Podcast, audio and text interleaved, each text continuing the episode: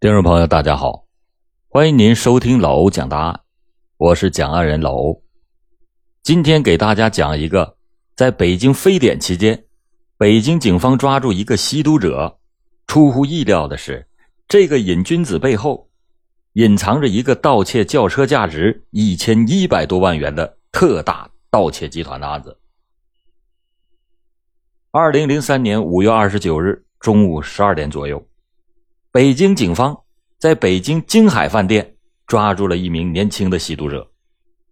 令警察们没有想到的是，他们抓的不仅仅是一名瘾君子，更是一个靠着两把钥匙纵横半个中国将近十年，连续跨区作案多起，专门偷盗凌志轿车的凌志大盗。而在这个江洋大盗的背后，更隐藏着一个盗窃轿车价值一千一百余万元的特大盗窃集团。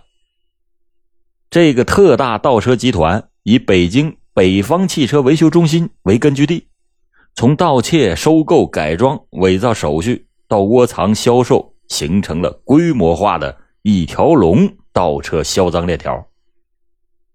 而这些被盗窃的凌志车，大多数卖给了一个罗马尼亚女子。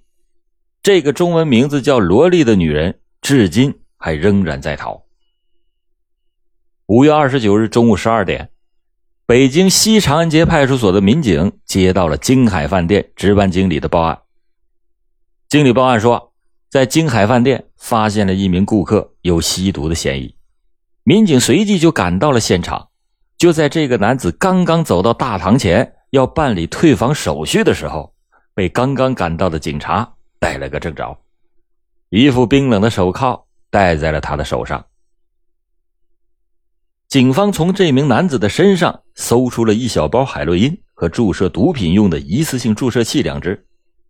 经过检验，他的尿检是呈阳性。经过审查，这名男子三天来就在京海饭店四二四房间以静脉注射的方式吸食毒品海洛因八次。警方随即决定。对这名男子行政拘留十五天，并且是限期戒毒。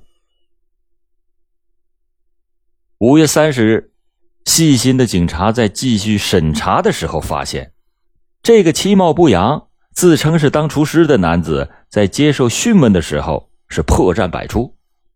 他的身份证是湖北的，口音却是广东的。被抓的时候，这个男子身上不但有整整四万元成捆的现金。还有一部高档的索尼数码相机，甚至还有一块价值不菲的欧米伽女表。显然，这些财物与他当厨师的收入和身份那是极其不相符的。况且，这个男子自称是每天吸毒都要花掉将近百元。在警方强大的思想教育下，这个叫徐英华的男子终于坦白了自己五月二十八日在西单的中油百货大厦。地下停车场盗窃了一辆凌志轿车，后来以四万元的价格卖给了北京北方汽车维修中心的总经理常进宇的全部犯罪事实。徐英华后来供述自己的真名叫蓝永辉，家是住在广东省河源市，曾经是干过几年厨师，从一九九六年受朋友的拉拢开始吸毒，二零零二年一月因为吸毒。被河源县公安局强制戒毒过。从一九九五年开始，蓝永辉单独或者是伙同他人，在广东、浙江、湖北、山东、山西、内蒙古、北京等地连续作案，盗窃了十九辆凌志高档轿车。一九九六年，蓝永辉所在的盗车集团覆灭以后，漏网在逃的蓝永辉北上作案。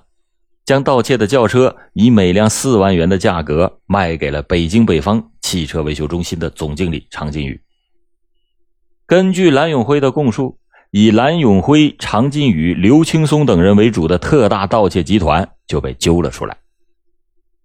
这个惊天的大案出现端倪，这个盗车集团是在二零零二年到二零零三年的短短的一年时间里，盗窃了就将近价值上千万的机动车辆。并且形成了盗窃、收购、改装、销售机动车一条龙的作案集团。这个黑黑瘦瘦的蓝永辉，一九七一年出生在广东河源市的一个农民家庭。蓝永辉是家里的独生子，从小娇生惯养。一九八七年初中还没有毕业就退学了。他听说深圳到处都是金子，他就到深圳闯世界去了。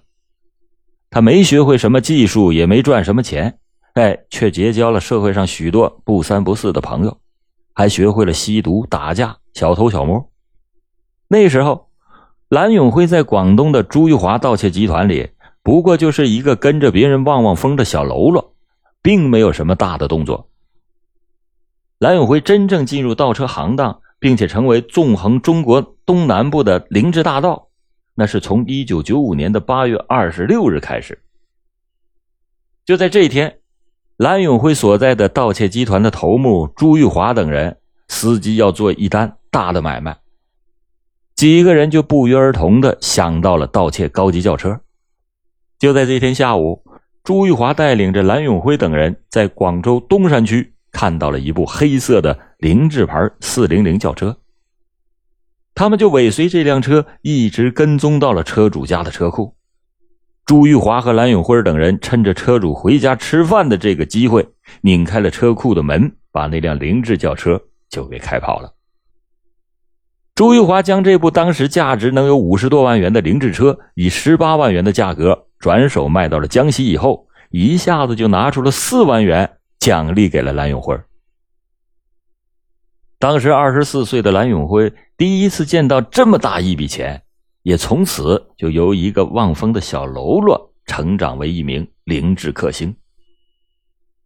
当时蓝永辉深深的记住了四万元这个数字，他认为凌志四零零轿车和四万元都是他的吉利数字。在他后来的盗车生涯中，他只是盗窃凌志四零零和少量的本田轿车。每次到来的车，他都卖四万元，多了他也不要，少了那也不行。蓝永辉和朱玉华等同伙先后在广州、佛山、珠海、武汉等地连续的作案。他们下手的对象全部都是凌志轿车。广东境内连续多起的凌志四零零轿车被盗，引起了警方的高度警觉。他们很快的就把视线锁定在了朱玉华盗窃集团上。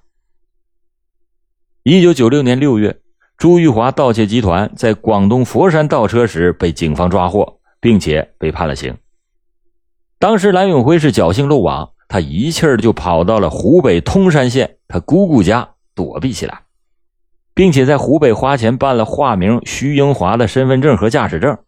从此，蓝永辉就再也没敢用过自己的真名。而是用徐英华的名字和其他人交往。失去作案集团的蓝永辉就像一只落单的孤雁，行之影单。由于心里的惧怕，再也不敢下手盗车了。但因为他负案在逃，广东那边一时半会儿还是不敢回去了。长期的在姑姑家住下去，那也不是个办法。加上蓝永辉还染上了毒瘾。仅仅吸毒，每个月就需要几千元的开支，这让除了会倒车，别的什么都不会的蓝永辉是如坐针毡。一九九七年二月二十六日的晚上，实在是忍受不了毒瘾发作的蓝永辉，跑到了浙江杭州，盗窃了一辆凌志四零零轿车，卖给了广东河源的一个朋友之后，他又连续的在浙江杭州、温州等地流窜作案。盗窃了价值一百三十四万余元的凌志轿车，一共三辆。名震广东的凌志大盗惊现浙江，立即引起了浙江警方的高度重视。他们布下了天罗地网，伺机抓捕蓝永辉。但是狡猾的蓝永辉从此就再也没有在浙江出现过，而是北上江苏、山东，开辟了新的战线。他从不在一个地方重复作案，而是打一枪换一个地方。他神龙见首不见尾的作案方式，让各地的警方是防不胜防。不仅如此，蓝永辉还慢慢的带出了几个徒弟，其中有一个叫阿全的徒弟，他是个惯偷，因为偷别人的东西被事主曾经剁掉了右手，但是他仍然是不思悔改，成为了蓝永辉的帮凶。就是这个外号叫“缺手拳”的惯偷，为蓝永辉引荐了北京的大老板常金宇。也使蓝永辉、常进宇盗车集团集体走进了牢房。二零零二年一月，在江湖上隐身行走的灵智大盗蓝永辉，终于在北京与刚刚出狱不久的常进宇秘密会师了。常进宇是一个几乎与监狱打了半辈子交道的人。他一九四九年二月份出生在北京一个普通的工人家庭。高中退学以后，在北京市一家皮鞋厂上了几年的班。一九七零年被开除。从一九七一年开始，二十二岁的常进宇就开始了在劳教所和监狱里进进出出的生涯。一九七一年，他因为盗窃被海淀分局教养三年。一九七四年刚刚放出来，又因为盗窃又被教养三年。但是常进宇仅仅服刑了三个月后。就脱逃在外，他逃亡不到一年，一九七五年因为盗窃被北京市中级人民法院判刑十年。出狱之后的常进宇安分了好几年，并且结婚生子，但是两千年又因为销赃罪被朝阳区法院判刑十个月。刑满释放以后，五十出头的常进宇觉得不能再这样零敲碎打的违法犯罪了。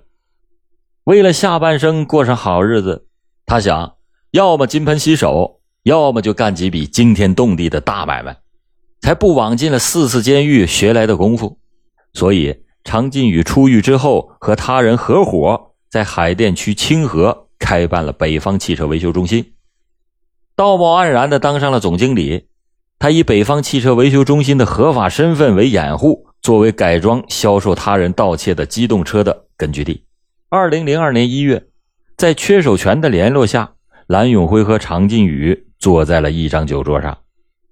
常进宇在北京一家高档的酒店里宴请了名声赫赫的灵智大盗蓝永辉。这两个怀着报复心理的同行一下子就狼狈为奸的成为了朋友，对非法利益的共同追求把他们纠集在一起，由此就形成了盗窃、收购、改装、销售机动车的一条龙作案集团。由于蓝永辉的加盟，常进宇很快的把手下的修理工就培养成了身怀绝技、胆大包天的飞天大盗。当然，这些大盗的师傅就是灵智大盗蓝永辉。他们所使用的盗车工具是蓝永辉提供的钥匙坯子的复制品，所有的盗车手段都完全克隆了蓝永辉的盗车模式。为了展示自己的手段，蓝永辉和常进宇结盟之后。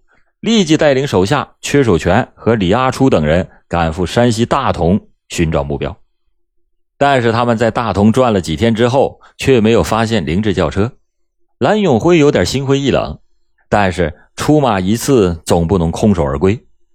蓝永辉想起自己手里还有一把从来没有使用过的本田轿车的钥匙坯子。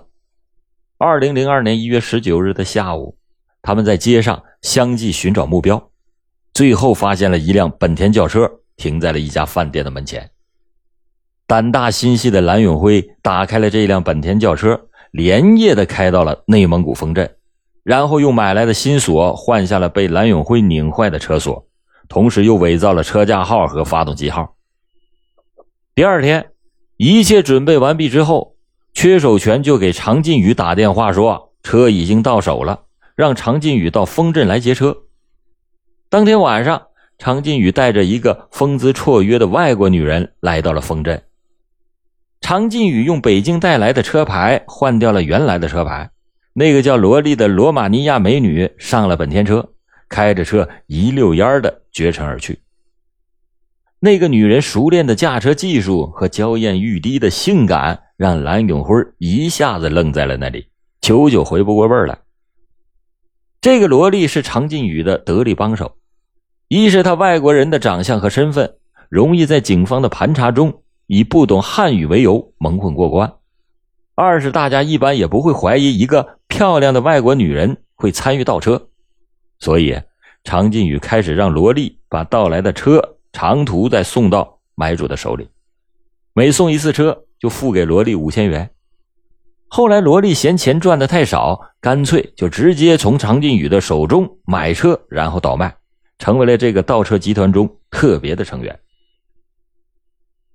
常金宇把一包钱塞给了还没有回过味来的蓝永辉因为是第一次合作，常金宇很仗义的就多给了蓝永辉五千元，让蓝永辉非常感激，觉得常金宇实在是一个很好的合作伙伴。但生性多疑的蓝永辉担心夜长梦多，他绝不在一个地方重复作案，就连夜带着徒弟们跑回到了广东。越是来的容易的钱，就越容易被花掉，这也许是一般人都具有的心理。对于这些依靠偷车谋生的江洋大盗来说，钱的重要性就显得更是微不足道了。在广东，蓝永辉是挥金如土，轻易到手的赃款被他随意的挥霍。蓝永辉长期的养成了吸毒的恶习，他盗车所得的赃款，除了吃喝玩乐，几乎全都花在了吸毒上。二零零三年三月十二日，将赃款挥霍殆尽的蓝永辉再次带着徒弟缺手全从广州北上，在北京西城区某饭店的门前盗窃了一辆黑色的凌志四零零型轿车，然后就以四万元的价格卖给了常进宇。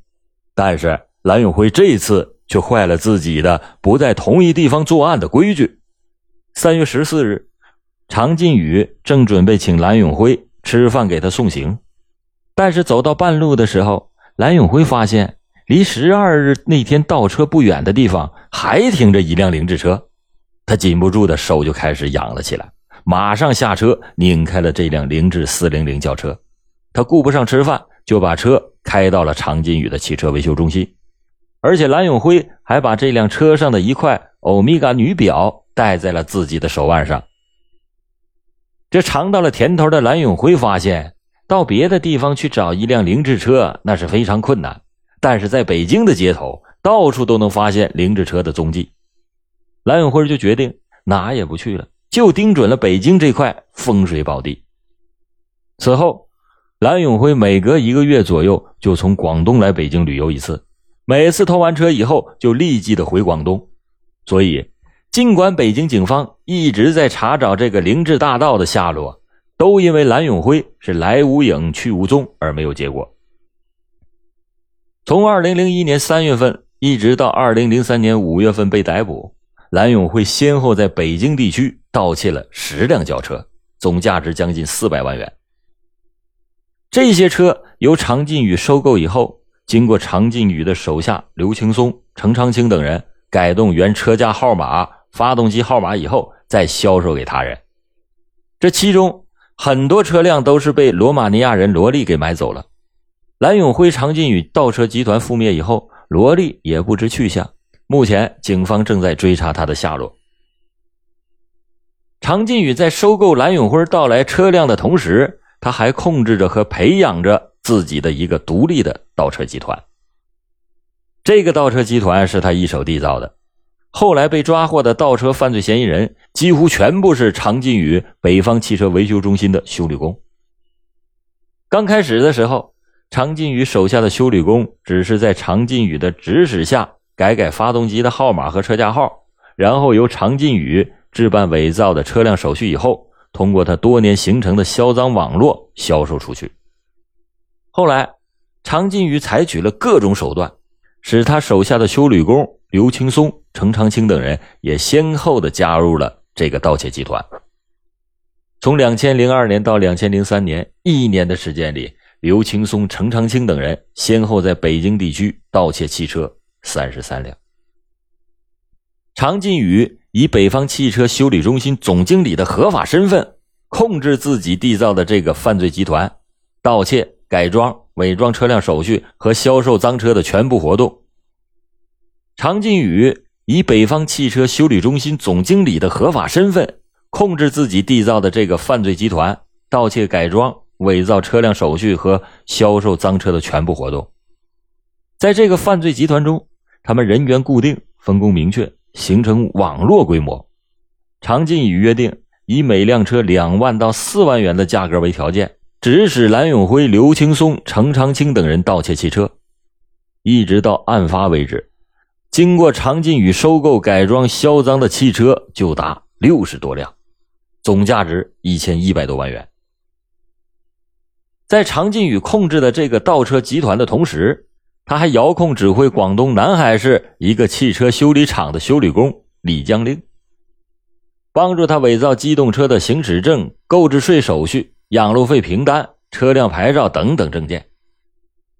常进宇盗车集团盗窃的几乎所有的车辆的相关手续和证件，全部都是由李江令提供的。每做一辆车的整套手续，常进宇给李江令的账号上划款两千一百元。李江令根据常进宇所需要的手续要求，再联系江西九江的朋友去做，在九江做好以后，直接邮寄给常进宇。每套的手续，李江令大约能从中赚取。二百元左右。另外，在常进宇盗车集团的销赃的链条上，除了在逃的罗马尼亚人罗莉，还有一个叫韩其龙的人。他是在十里河汽车修配城做汽车配件生意的个体老板，在业务上与常进宇经常有联系。刚开始的时候，常进宇对韩其龙说：“车是走私来的。”但长期在汽车配件行当中。摸爬滚打的韩七龙很明白：一是常进宇卖给自己的车比市场价要低的很多；二是所有的车辆的车架号和发动机号都被改动过；三是走私车一般都是新车，而常进宇卖给韩七龙的车有的已经跑了好几万公里，所以韩七龙知道这绝对不是走私车，肯定是偷来的。但是韩七龙也不点破。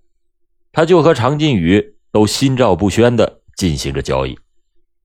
他从常进宇手里先后买了四辆车，每辆车在加价两万元左右卖了出去。二零零四年五月九日，北京市第一中级人民法院宣布了这个震动京城的特大盗车集团的覆灭。法院一审判处蓝永辉、常进宇有期徒刑十五年，刘青松、程长青等三人被判无期徒刑。判处其他被告人一到十三年有期徒刑。好了，感谢您今天收听老欧讲答案，老欧讲答案，案案都惊魂。